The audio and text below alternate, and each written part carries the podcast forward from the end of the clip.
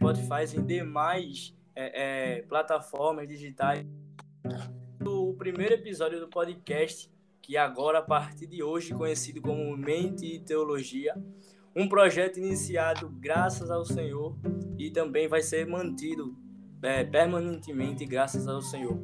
Hoje estou com a primeira e convidada e esse título vai ser sempre dela, né? Porque é a primeira. E Letícia, que vive sobre é, é, tentando defender aí a posição bíblica sobre o feminismo e trazendo uma visão tanto quanto cristã. Tá aí, Letícia. Oi, pessoal, boa noite. O meu nome é Letícia Lima e eu falo de feminismo, estudo feminismo tem quase um ano e eu sempre gosto de levar uma base cristã, né? Porque eu também sou cristã de berço, nasci no Evangelho, graças a Deus. E na atualidade eu vejo uma necessidade da gente bater de frente contra essas ideologias. E eu estou muito feliz do Ito ter me convidado para estrear aqui o podcast dele, que Deus vai abençoar demais.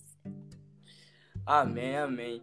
Uma das primeiras frases que eu quero sempre deixar aqui é que foi citada por Kurt Cobain é estupro é um dos crimes mais terríveis da Terra. O problema dos grupos que lidam com estupro é, é que eles tentam ensinar as mulheres como se defenderem, enquanto que o que precisam ser feito é ensinar aos homens a não estuprarem. Essa, essa frase, né, como eu disse, é, citada por Kurt Cobain, ela é uma introdução do que vamos falar hoje. Ou seja, o título do podcast é Feminismo Mata? Uma pergunta. E isso com certeza vai chamar a atenção é, sobre o grande e vasto assunto que está sendo falado atualmente, que é o feminismo. Ou seja, hoje vamos trazer uma perspectiva tanto é, é, quanto uma opinião partida da, da Letícia e também envolvimentos teológicos sobre o que a própria Bíblia fala, é, é tanto diretamente quanto indiretamente sobre o assunto. E a...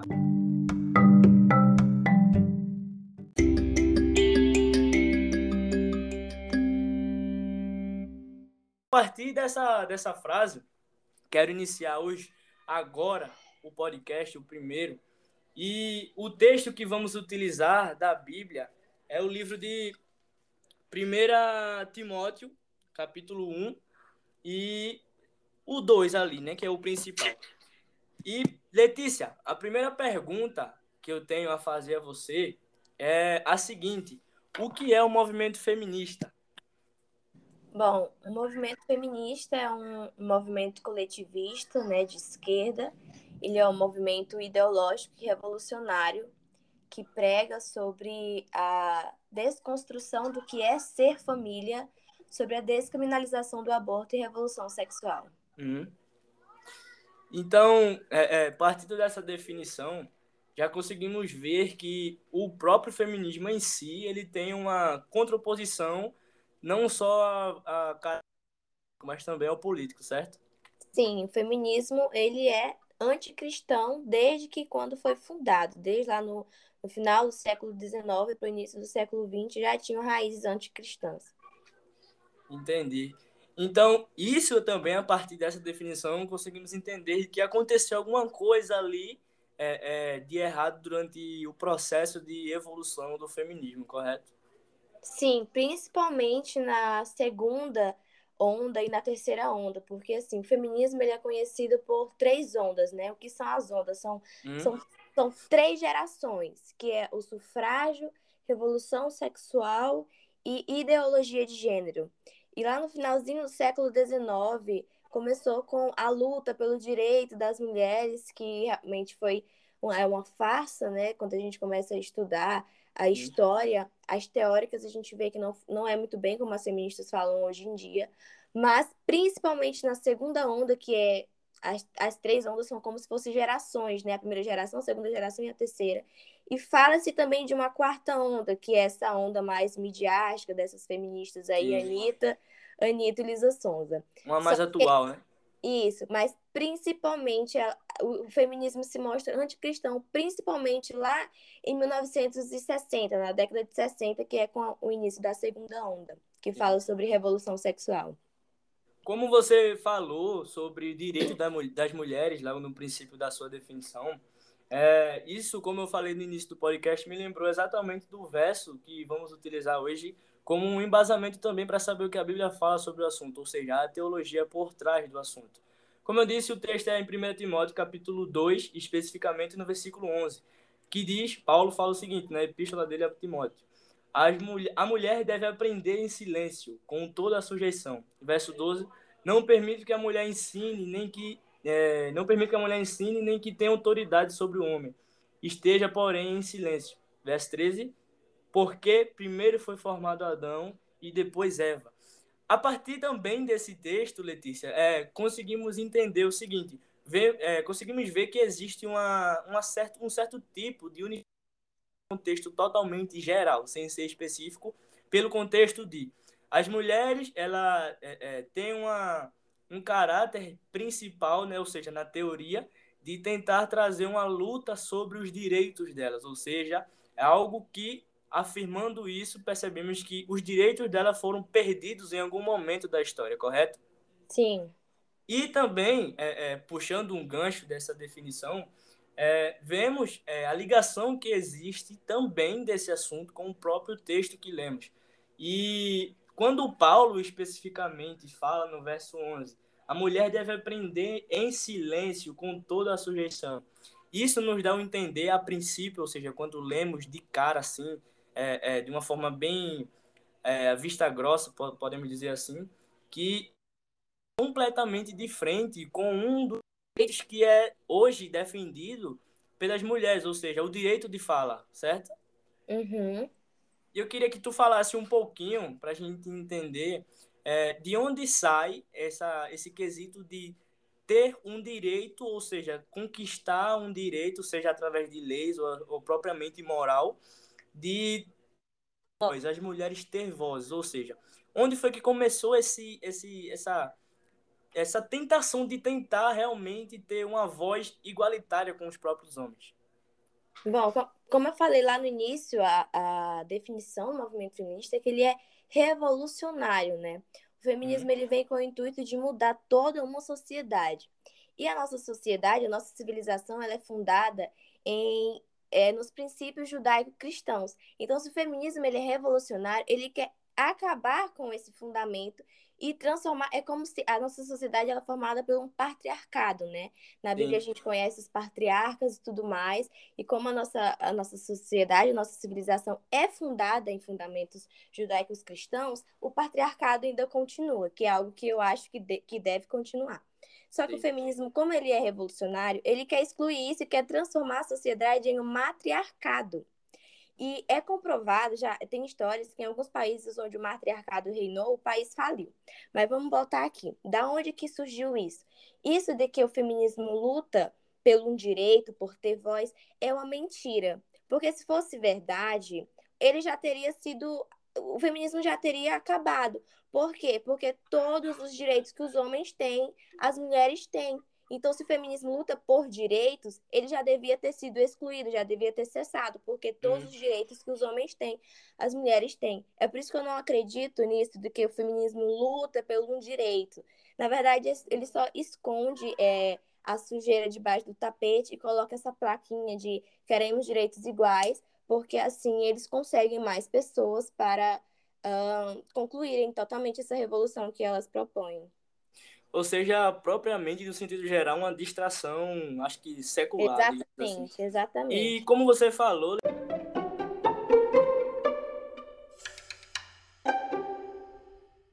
Letícia, sobre é, é, o que é defendido também de uma forma geral no feminismo, ou seja, o direito que eles é, segundo você, eles tentam impor, elas tentam impor.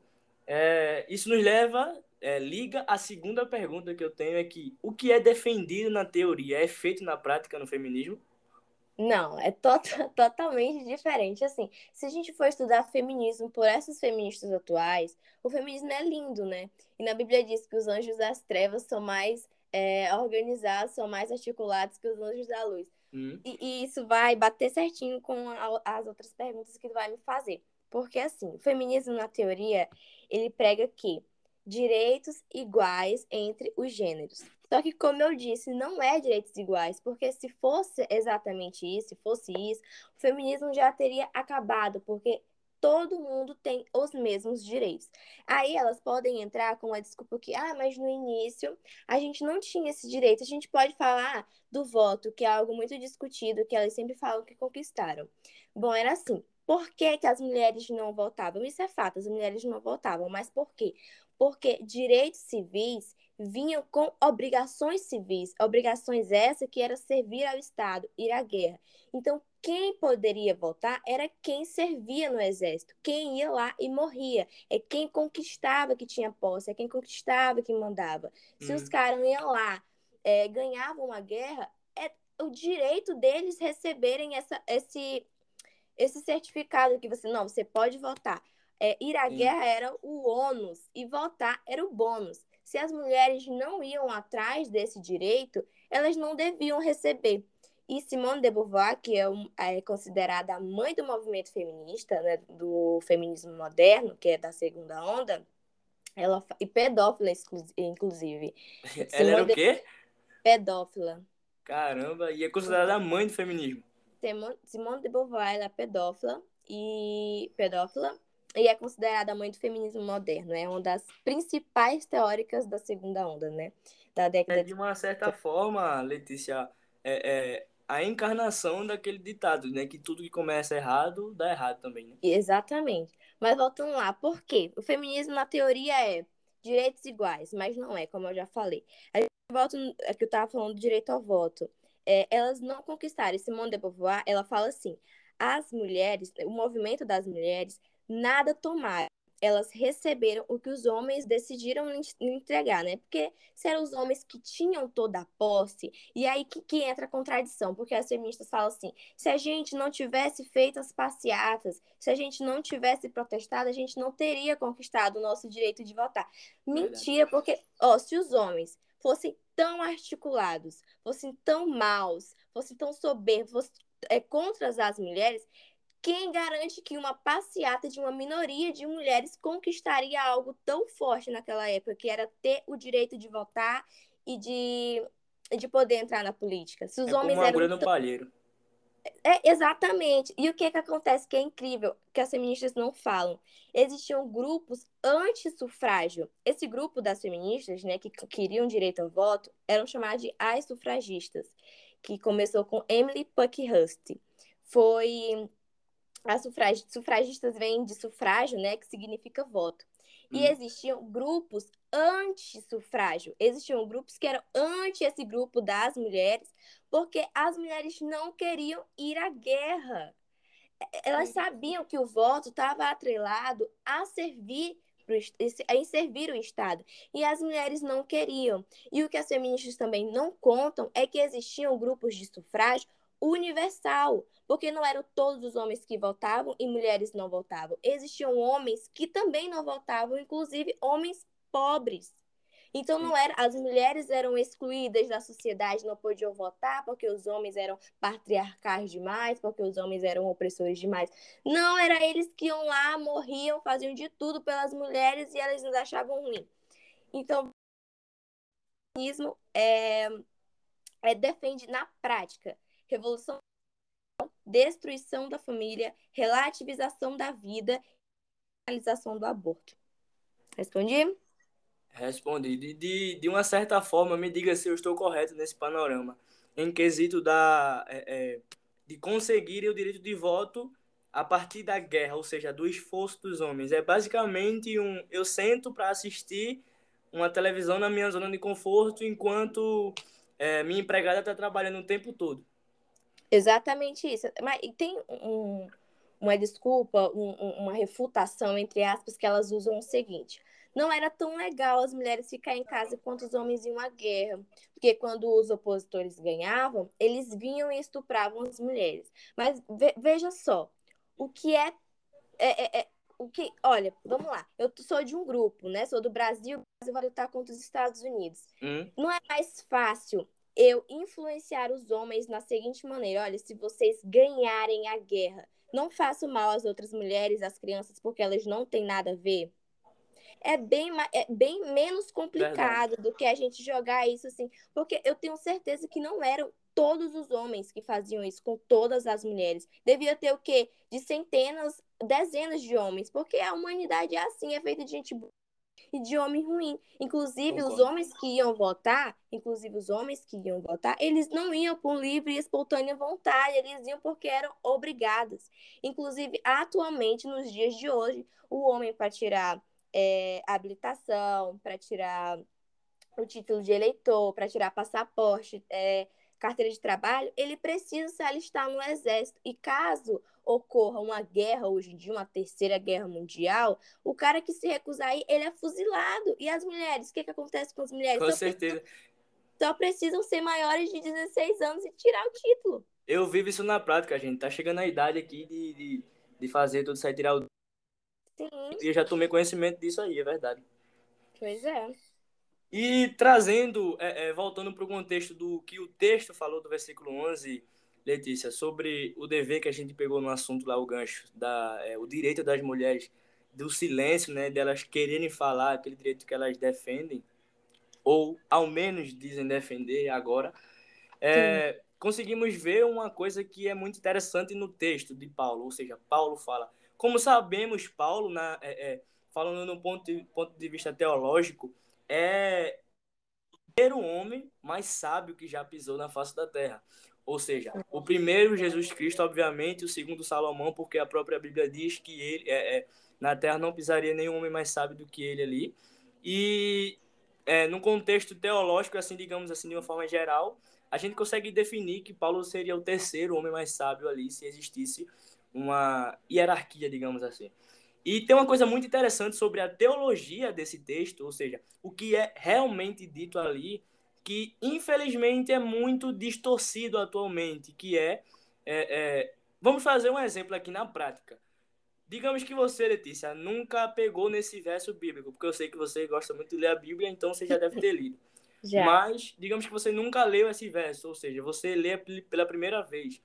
De vista grossa, você lê o versículo 11 do capítulo 2 de 1 Timóteo, que diz: A mulher deve aprender em silêncio com toda a sujeição.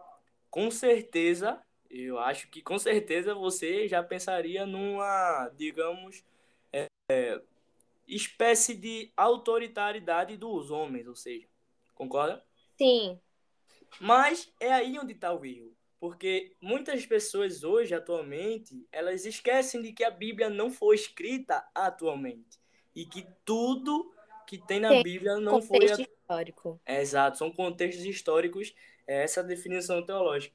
E existe uma coisa bem interessante aqui, partindo para a teologia é, é, bem viva aqui nesse texto, é que uma, uma coisa bem simples que já vai quebrar to, é, todas as distorções, digamos assim, desse próprio texto. A palavra silêncio, aqui, que foi escrita originalmente no grego, ela significa e pode ser traduzida por tranquilidade. Ou seja, Sim. veja a mudança de contexto que o próprio texto traz. É, vamos ler de acordo com a, o próprio grego, ou seja, com a palavra no sentido original. A mulher deve aprender em silêncio, ou seja, agora no, no contexto original, aprender com tranquilidade ou em tranquilidade, com toda a sujeição. E veja, isso já muda completamente muda. O, o contexto do já não é mais aquela posição de que os homens ou o sexo posterior ali está acima das mulheres. Sim. Já muda completamente. E o versículo 12, é, que completa esse versículo 11 aí, que fala: Não permito que a mulher ensine, nem que tenha autoridade sobre o homem, esteja, porém, em silêncio. Já vimos que a palavra silêncio é traduzida por tranquilidade. E uma prova disso, tá? Gosto bastante de provas bíblicas, para não ficar uma teologia da prosperidade de uma forma geral.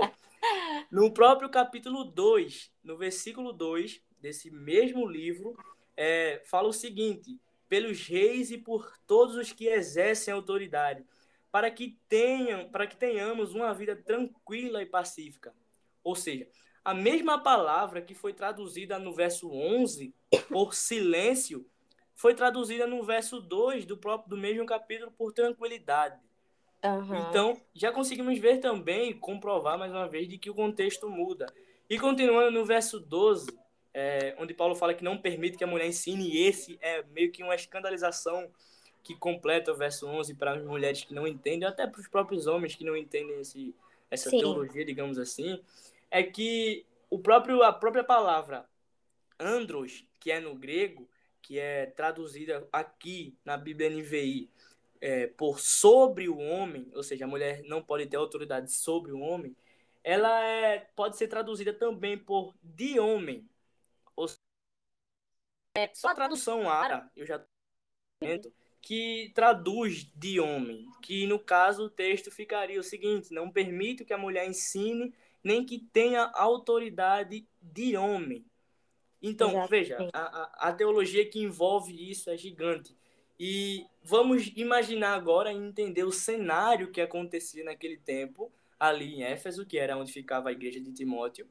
É, o que acontecia? No próprio capítulo 2, do verso 8 ao 14, onde, de uma forma bem geral, aqui para a gente não ocupar muito tempo, Paulo dá instruções às mulheres para que elas não é, é, se vangloriem nos seus próprios bens, ou seja, só um verso para a gente entender do que Paulo fala, que é o verso 9, é, que diz: Da mesma forma, quero que as mulheres se vistam modestamente, com decência e descrição, não se adornando com tranças e com ouro, nem com pérolas ou com roupas caras. Verso 9. Então, veja o contexto que existe ali. A partir desses versos, nós temos é, é natureza de nos perguntar, ou seja, deveríamos ter, pelo menos, de perguntar o porquê, qual foi a necessidade que Paulo viu para dar essas instruções. Ou seja, Paulo não pensou, creio eu, né, uma teologia minha, já nos dias atuais, de que ele sabia que atualmente as mulheres, muitas delas, tá, não generalizo, que as mulheres iam dar mais valor às próprias bijuterias, né, no sentido atual Sim. da palavra, do que o próprio valor interno, que é o que a Bíblia defende. Então vamos ver o que era que acontecia naquele momento. O verso do 8 ao 14, a historicidade bíblica comprova de que haviam mulheres ricas naquele tempo e eram benfeitoras.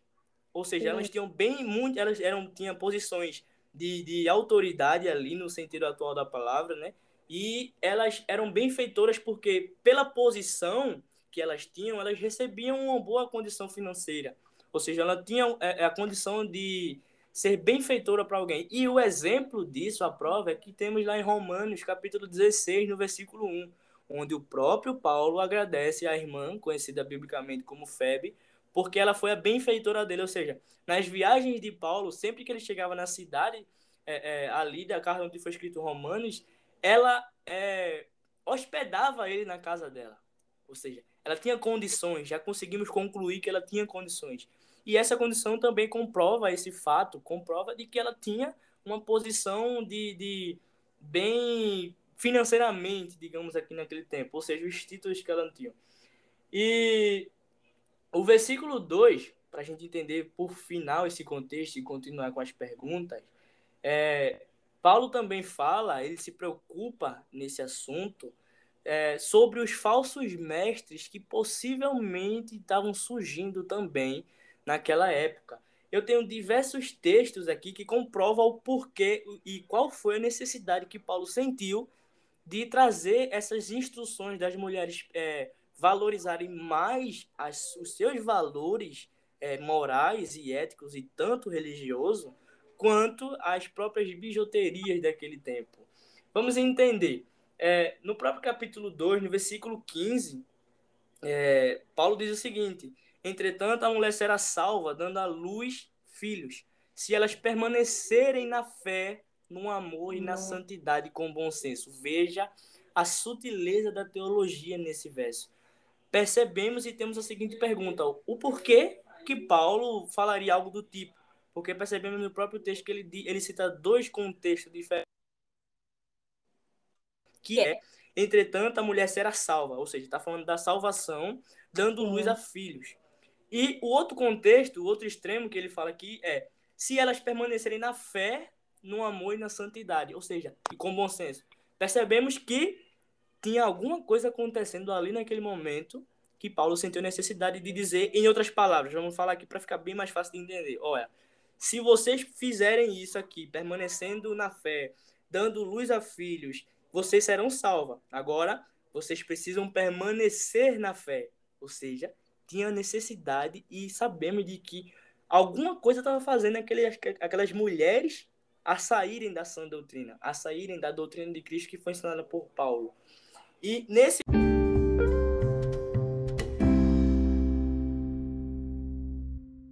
contexto né, dessa fala teológica até agora, que ainda não terminou, temos a conclusão do verso, eu consigo pegar um gancho é, nessa, nessa própria fala que eu mesmo disse aqui, do que o que Paulo instruiu naquele momento. E conseguimos pegar de um contexto geral que Paulo instruiu algo e foi feito. Tanto é que na segunda carta aos Timóteos, Paulo fala de outros problemas. Então, aquele problema anterior já foi resolvido. E pego o gancho com esse assunto na terceira pergunta que eu te tenho hoje, ou seja, o feminismo, como é, é, elas, as mulheres que defendem, que são dentro desse partido, digamos assim, elas defendem de que aquilo são, é, elas são instruídas, ou seja, elas são ensinadas a defender aquilo, tanto pela sua consciência própria como as exteriores que vêm de pessoas influências. E a pergunta que eu tenho é: o feminismo na prática ele dá certo atualmente? Bom, se o feminismo é o que as teóricas dizem que é, que é o que eu acredito, ele dá certo. É até estranho hum. falar isso, mas exatamente tudo que as teóricas feministas pregam aconteceu, que é descriminalização do aborto. Vários países descriminalizaram é, o aborto até os nove meses de gestação, para ter noção, até um dia antes do nascimento, em alguns países a mulher pode abortar. Revolução sexual, todo mundo fala de sexo 24 horas por dia em toda a rede social. Hum. É, sexo expli, explícito, é, é, eu esqueci a palavra, mas. Bem evidente, para todo mundo ver. Não, mas de maneira tipo assim, é, nas entrelinhas, sabe? Aquele tipo de, de dança que é um sexo não tão explícito. Ah, algo indireto, meio que uma mensagem Isso, subliminar. Isso, essa palavra que eu tava procurando. Pronto. E o que mais? Uh, a demonização do homem, tudo de ruim que acontece é culpa do homem, é culpa do patriarcado, hum. e, que as, e que o homem é o sexo opressor e que a mulher é o sexo oprimido. Então, tudo isso que as teóricas pregam está acontecendo hoje em dia, infelizmente, e a tendência é só piorar. Eu até entendo um pouquinho, para a gente não dar uma aqui de, de intolerantes, ou seja, os cristãos que excomungam qualquer pessoa que tem uma definição, uma posição contrária à nossa. Eu até entendo que as feministas teóricas defendem, porque sabemos que são fatos históricos e que não tem quem duvide, a não ser que você seja uma pessoa fora da sã consciência, de que realmente temos histórias de homens que se tornaram opressores. É, com certeza, é, em quem está ouvindo agora e propriamente na gente, veio na, na mente o nome de uma pessoa que está bem na mídia agora por conta de um homem que foi expulso do seu próprio podcast ali. Mas não vamos citar o nome dele. Mas ele é um exemplo. Então, é, é eu consigo também entender esse lado, né? Como o próprio corpo do podcast é isso, é entender os lados e não julgar, dizer, ó, isso está certo, isso está errado, ou aquilo está certo, aquilo está errado. É a entender... imparcialidade, né? Exato. É ali tá no meio termo entre entender o que é, é, a oposição defende, o que é que eles querem, e também o lado que é o nosso, né, por sermos cristãos, é, defendido aqui pelo próprio nome do podcast, que é a teologia, que eu escolhi esse nome por, por envolver toda a Bíblia. E, e como por fim da minha fala, eu quero dizer que eu entendo também as feministas, é, porque existiu sim realmente homens de que foram é, escrúpulos, assim podemos dizer, que foram totalmente escrotos, ou seja, fizeram coisas muito erradas e ninguém, é, pelo menos eu não sou doido de defender. Mas, como também já foi dito aqui, não podemos generalizar é, uma coisa que aconteceu, digamos assim, em porcentagem mínima, ou pelo menos baixa, que foi o exemplo que você deu do, dos homens, que de centenas, dezenas era milhares, quem fazia. Milhares de homens. Pronto. E isso também me leva, nos leva a pensar no seguinte. Até agora criamos um cenário aqui nesse podcast de que é, são dois cristãos defendendo a posição bíblica sobre o assunto. E, se não ficou claro até agora, digo de, digo de passagem, e que fique nessa passagem, de que o feminismo não é, em nenhum momento, apoiado pelo, pela Bíblia, ou seja, pela doutrina bíblica, por, pelo próprio Deus. Ou seja, a Bíblia é a palavra de Deus, ou seja, o mani, é, é, a, esse manifesto, feminismo, né, digamos assim, não é apoiado nem por Deus, ou seja, é uma evidência muito pesada e com total consciência eu tenho de afirmar. E dando continuidade, a, vou fazer essa pergunta e depois continuar na interpretação da teologia do texto, que vai pegar o gancho. É, a quarta pergunta, Letícia. O feminismo e a fé podem andar juntas? Bom, dep depende é, da questão. Tipo assim, o feminismo ele é, é, distribuído em várias vertentes, né? E uma das principais Sim. é feminismo liberal, feminismo radical, feminismo negro, é, feminismo marxista, e enfim. E tem o tal do feminismo cristão, que para mim é a maior palhaçada que existe. Hum. Mas a pergunta é: o feminismo e a fé andam juntos? Eu acredito que sim. Por quê?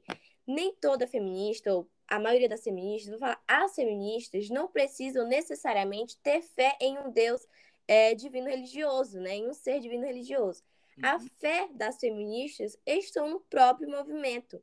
Então, eu acredito que tem como a fé e o movimento e o feminismo andarem juntos, só que não a fé no movimento e a fé no Deus. Eu acredito que eles são excludentes, são opostos.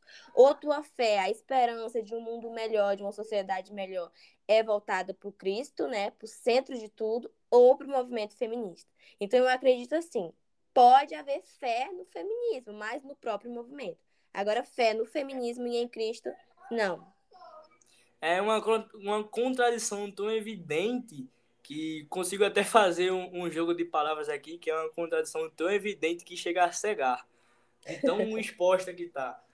Mas, é, é, continuando, Letícia, como podemos pegar também essa perspectiva que fica no ar em trazer o próprio assunto exato, comentar sobre o próprio a exatidão do assunto entre feministas que se dizem cristãs e também cristãs que se dizem feministas. Isso me leva a pensar, é, quero que você diga que se está certo o pensamento, de que existem, digamos que, níveis do feminismo, do movimento feminista. É, existem um nível que realmente é ali, primeiro, que defende é, o que era para ser na teoria do feminismo, como você falou, ou seja, o Marley Flores, que lutam pelos direitos das mulheres, e que já foram conquistados.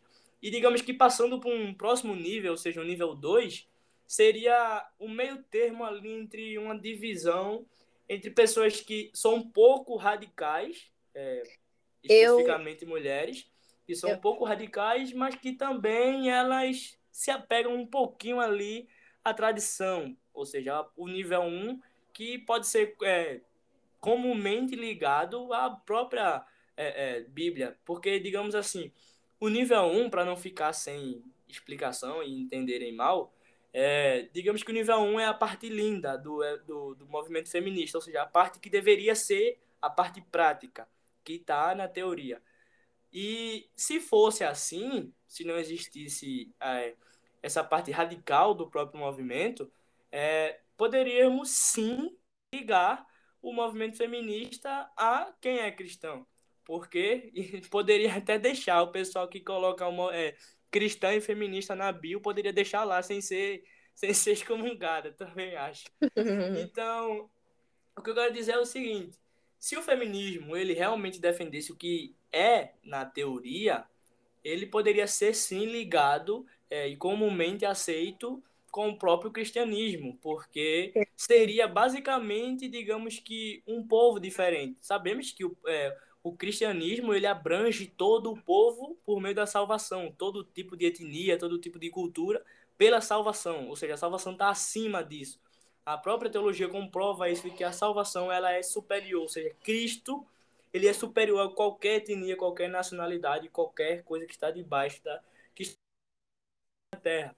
E isso é comprovado biblicamente em todos os aspectos de que isso é verdade, porque nós que não nascemos, no sentido literal, quero falar, que nós não nascemos lá na, na Judéia, nós somos considerados ímpios e gentios. Mas a salvação também é nossa por meio de Jesus Cristo, que nos dá a entender a certeza de que a cruz não foi só para os judeus, ou seja, a salvação ela é num contexto global, é um contexto mundial, ou seja, Universal. o globo terrestre inteiro, a universalização da salvação, ela é real. E pelos próprios relatos bíblicos, é, podemos afirmar de que é, é, os que são, digamos assim, é, coerentes completamente do que é, é, a Bíblia chama ali do oposto do gentil, é, seria completamente só os judeus. Mas a salvação é tão grande, ela é tão enorme, Cristo ele é tão grande, tão gigantesco, digamos assim, num contexto meio que material, para ficar mais fácil de entender, que ele abrange completamente todo tipo de etnia, cultura, pessoa. E por isso afirmo de que se a, a, a teologia Veja bem, a teologia do feminismo, ela fosse ali no nível 1, ou seja, o que deveria ser, na teoria, ela poderia ser comumente aceita como uma pessoa também, como se fosse uma cultura diferente na igreja. Isso seria uma coisa normal hoje em dia, mas, pelo que estamos vendo, eu não vou nem dizer que sabemos, vendo, né, pela própria internet aí, acho que todo mundo tem acesso, e que o feminismo saiu ali dos trilhos, concorda? Bom, eu acredito que a origem do feminismo, desde o início, ele já é ruim. Eu, tem alguns conservadores, inclusive, tem alguns conservadores que entram em, entram em conflito, porque alguns conservadores acreditam que o feminismo ele se iniciou com a boa ação e foi se perdendo no meio do caminho. Já eu acredito que a origem do feminismo, a primeira sementezinha plantada lá na primeira onda, já é ruim. E tu falou de níveis, né? Eu gosto, que eu aprendi com a Ana Carolina Campanholo, de dividir as feministas em três, que são as midiáticas, as manipuladoras, as que realmente são ruins, e as burras. As midiáticas, as midiáticas, as midiáticas, elas estão ligadas com as burras, né? As midiáticas vão lá e falam assim, empoderamento, e as burras, as burras respondem. Empoderamento. Ah, essa palavra é bonita, hein? Fala de novo, empoderamento. Empoderamento. e tem as feministas malvadas, né? Que são as que realmente conhecem o movimento e que realmente se identificam com o movimento, o que, que elas querem realmente é uma revolução. Então, eu gosto, tu falou em níveis e eu divido em três, que são as midiáticas, as malvadas, as manipuladoras e as burras. Entendi. E continuando com as perguntas, para a gente dar um gancho nesse assunto, é... tem uma última pergunta que é: o feminismo tem influência o suficiente para matar? Tem, respondo logo de cara, mas quero entrar aqui num contexto mais teórico, teórico e histórico. Bom, eu quero falar sobre segunda onda, que eu falei primeiro, eu falei de Simone de Beauvoir, né, que era pedófila e tudo mais. O que que Simone de Beauvoir acreditava? Ela era lá da França e tudo mais. Simone de Beauvoir, ela assinou uma carta para que as crianças, a partir dos 13 anos, tivessem é, o poder de decidir com quem elas iriam se relacionar sexualmente. Caraca, sério? De qualquer idade, porque dizem que naquela época, né, onde ela, ela, ela morava, as crianças de 13 anos já eram presas caso cometam esse crime. Então ela via que não teria problema nenhum se isso fosse legal, que elas pudessem escolher com quem Entendi. elas se relacionar. Inclusive, Simone de Beauvoir tinha um relacionamento com Sartre totalmente perturbado, onde tinha traição para lá e para cá, onde ela se relacionou também com algumas mulheres. E é aqui que eu faço, algumas crianças, inclusive, alguns adolescentes de 15 e 16 anos. O que eu quero enfatizar aqui, tu me perguntou se o feminismo tem influência suficiente para matar. Simone de Beauvoir era professora ela falava para os pais das alunas o seguinte: é, os pais das alunas que tinham algum problema financeiro, né? Não, deixa tua filha, deixa tua filha aqui comigo, que eu arco com as condições financeiras, com tudo que ela precisa. Então, o que é que Simone de Beauvoir fazia? Ela manipulava essas moças.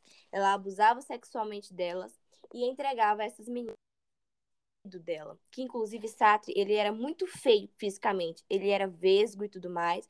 Inclusive Ixi. tem um relato tem um relato da Olga, o nome dela. Ela fala que Sartre tentou beijar ela diversas vezes, onde ela chegava a vomitar, porque ela não queria de maneira nenhuma é, se, se relacionar com ele. E o que que acontece?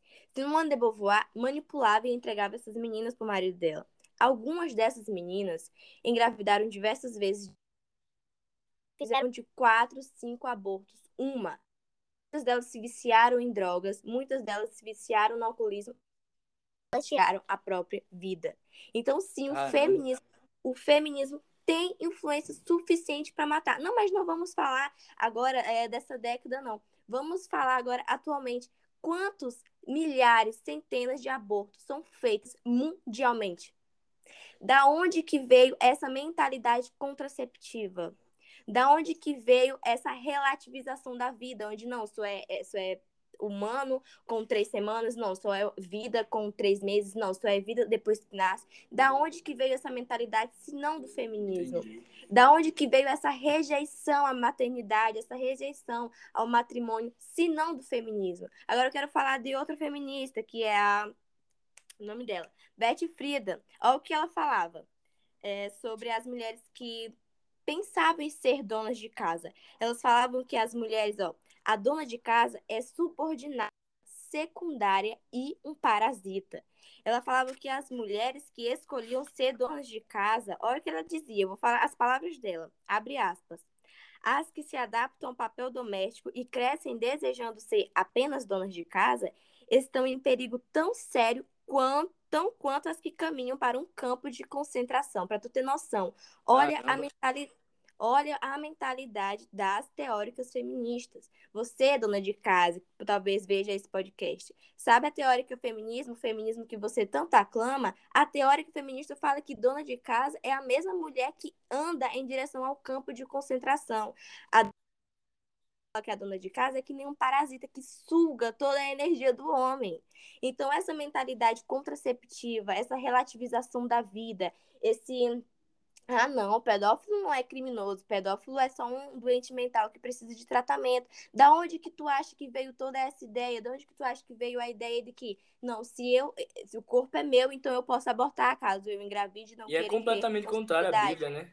Exatamente, é por isso que eu falo que o, o feminismo de origem, lá do início, é anticristão. É anticristão. Então, respondendo a pergunta, sim, algumas feministas, algumas é, reféns de Simone de Beauvoir tiraram suas vidas e muitas reféns do próprio movimento feminista tiram a vida dos seus bebês, dos seus filhos, dentro do próprio ventre. E pegando um gancho final, Letícia, muito bom essa definição. É, creio que vai clarear muito bem a mente de quem ouvir. É, pegando um gancho no que tu falou sobre especificamente o momento em que as mulheres, foi citado que as mulheres elas são um parasita, né, que fica ali, em outras palavras, Sim na Dona cola do homem, sugando a, a energia ali dele. É, vemos que isso, eu como uma pessoa que é, vive estudando a Bíblia né, em tempo integral, é, consigo facilmente perceber que isso é completamente contraditório do que a Bíblia diz. Chego a dizer, oh, de uma forma extrema... Deixa, deixa, só, deixa eu só finalizar bem aqui rapidinho, é, que eu esqueci de falar. O feminismo, ele não é para todas as mulheres. Por quê? Porque se fosse para todas as mulheres, ele seria para as donas de casa, que é totalmente o contrário do que as teóricas falam. E outra coisa, o feminismo ele é autoritário. Experimenta só uma mulher ser contra uma ideia do feminismo para tu ver a retaliação que ela sofre. E um, um, um, um exemplo do que o feminismo é tão autoritário que Betty Friedan não se contenta em dizer que a dona de casa é um parasita. Olha o que ela fala. As mulheres não deveriam ter essa escolha, que é a escolha de ficar em casa com os filhos. Precisamente porque, se essa escolha exista, muitas mulheres é, vão fazer isso, né? Vão querer ser donas Sim. de casa. Aí ela fala: é, a alternativa é proibir. É pro, o certo é proibir essa alternativa. É uma maneira de forçar as mulheres em uma determinada direção. Ou seja, a Betty Friedan, é, ela tinha a ideia de que devia ser proibido a decisão da mulher querer ficar em casa e cuidar dos filhos. Para tu ter noção que o feminismo não é para todas as mulheres, que o feminismo ele não é, é docinho, que o feminismo é, o feminismo é amargo. Tudo que vai contra os princípios cristãos fere a nossa humanidade em si tudo, tudo que vai contra. E o feminismo é, para mim, é um dos maiores movimentos revolucionários e anticristãos que possa existir, não sei no mundo, mas no Brasil sim, é o movimento maior, mai, maior revolucionário e anticristão que já possa ter existido. É de o forma câncer, bem geral, o câncer da humanidade. E de uma forma bem geral, tentando totalmente de uma forma bem geral mesmo, monopolizar o conservadorismo, ou seja, tentar calar uma voz que está aí perdurando durante muitos anos e anos e séculos. E de uma forma para pregar aquele gancho que eu estava falando, Letícia, sobre é, as mulheres se tornarem um parasita, segundo essa mulher que você citou, dos homens, que dá uma ideia direta de que elas sugam ali, tipo, meio que uma energia dos homens, ou seja, é um peso para os homens, isso vai completamente contra, como eu estava falando, para quem tem o básico de conhecimento bíblico, lá, Efésios capítulo 5, vai ver que completamente contra a Bíblia, porque quando é, é uma visão teológica até, chega a ser teológica de que quando o próprio Paulo, escrevendo a, a carta de Efésios, para Efésios, ele afirma de que a mulher deve ser em tudo submissa ao seu marido, como Cristo, é, como a igreja está submissa a Cristo, é, vemos também dois pontos que é o sentido literal do que está sendo dito e o sentido real que foi escrito,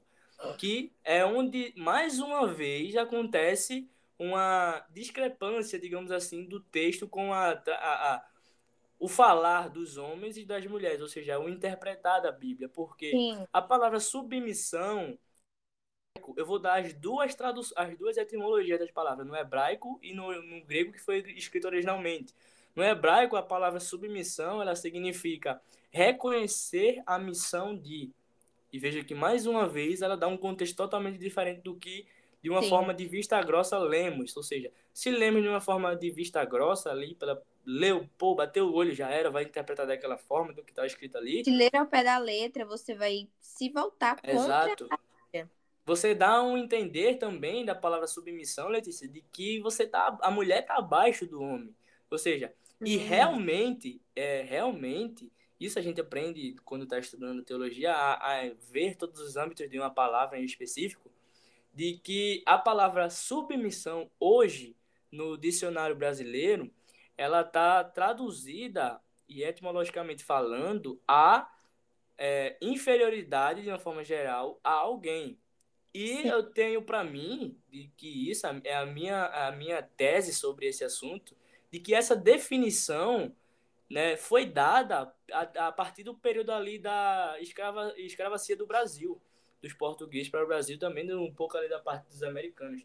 E que em algum momento, de uma forma até bem descontraída falando, alguém citou essa palavra ali, uma pessoa que tinha uma autoridade ali citou essa palavra e pegou de uma forma que ele estava acima de alguém e foi traduzido assim hoje. Hum. Mas continuando com a própria Bíblia, a palavra submissão no grego, que foi escrita originalmente, é, é como reconhecer a missão de.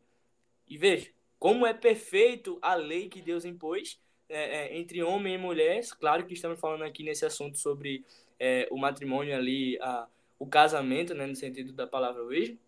E a gente, e... a gente tem a primeira representação de casamento tem Gênesis 2. A gente, se a Exato. gente lê Gênesis 2, a gente entende o Timóteo que a gente estava lendo mais cedo. Sim. E é uma ligação perfeita. E que lá no próprio Gênesis 2, 24, quando Adão diz que é, é, via, propriamente de uma forma geral ele viu que aquilo, que aquilo era bom é. e definiu, né? de que o homem deixaria é, o pai e mãe e se casaria e se tornaria uma só carne. Claro que esse é originalmente referido a uma forma sexual que é a, a, entre o casamento do homem e mulher se tornando uma só carne naquilo, mas também podemos utilizar é, facilmente esse verso a entender de casamento já combatendo ali essa o feminismo hoje defende sobre as ideologias de gênero de que existem. Exatamente. Que é o que eu falei, é destruir o que é família, né? Na Bíblia é Exato. muito claro. É muito claro que família é homem, mulher e filhos, que casamento é a junção de dois, de duas pessoas do sexo oposto, homem e mulher. É uma ordem natural das coisas. Exatamente. Então, veja, veja uma percepção que eu gosto bastante de ter está escrito em Gênesis. Há mais de, de, de, de 6 mil anos atrás. Muito mais 6 anos atrás. E vemos Antes mais uma vez. qualquer feminismo.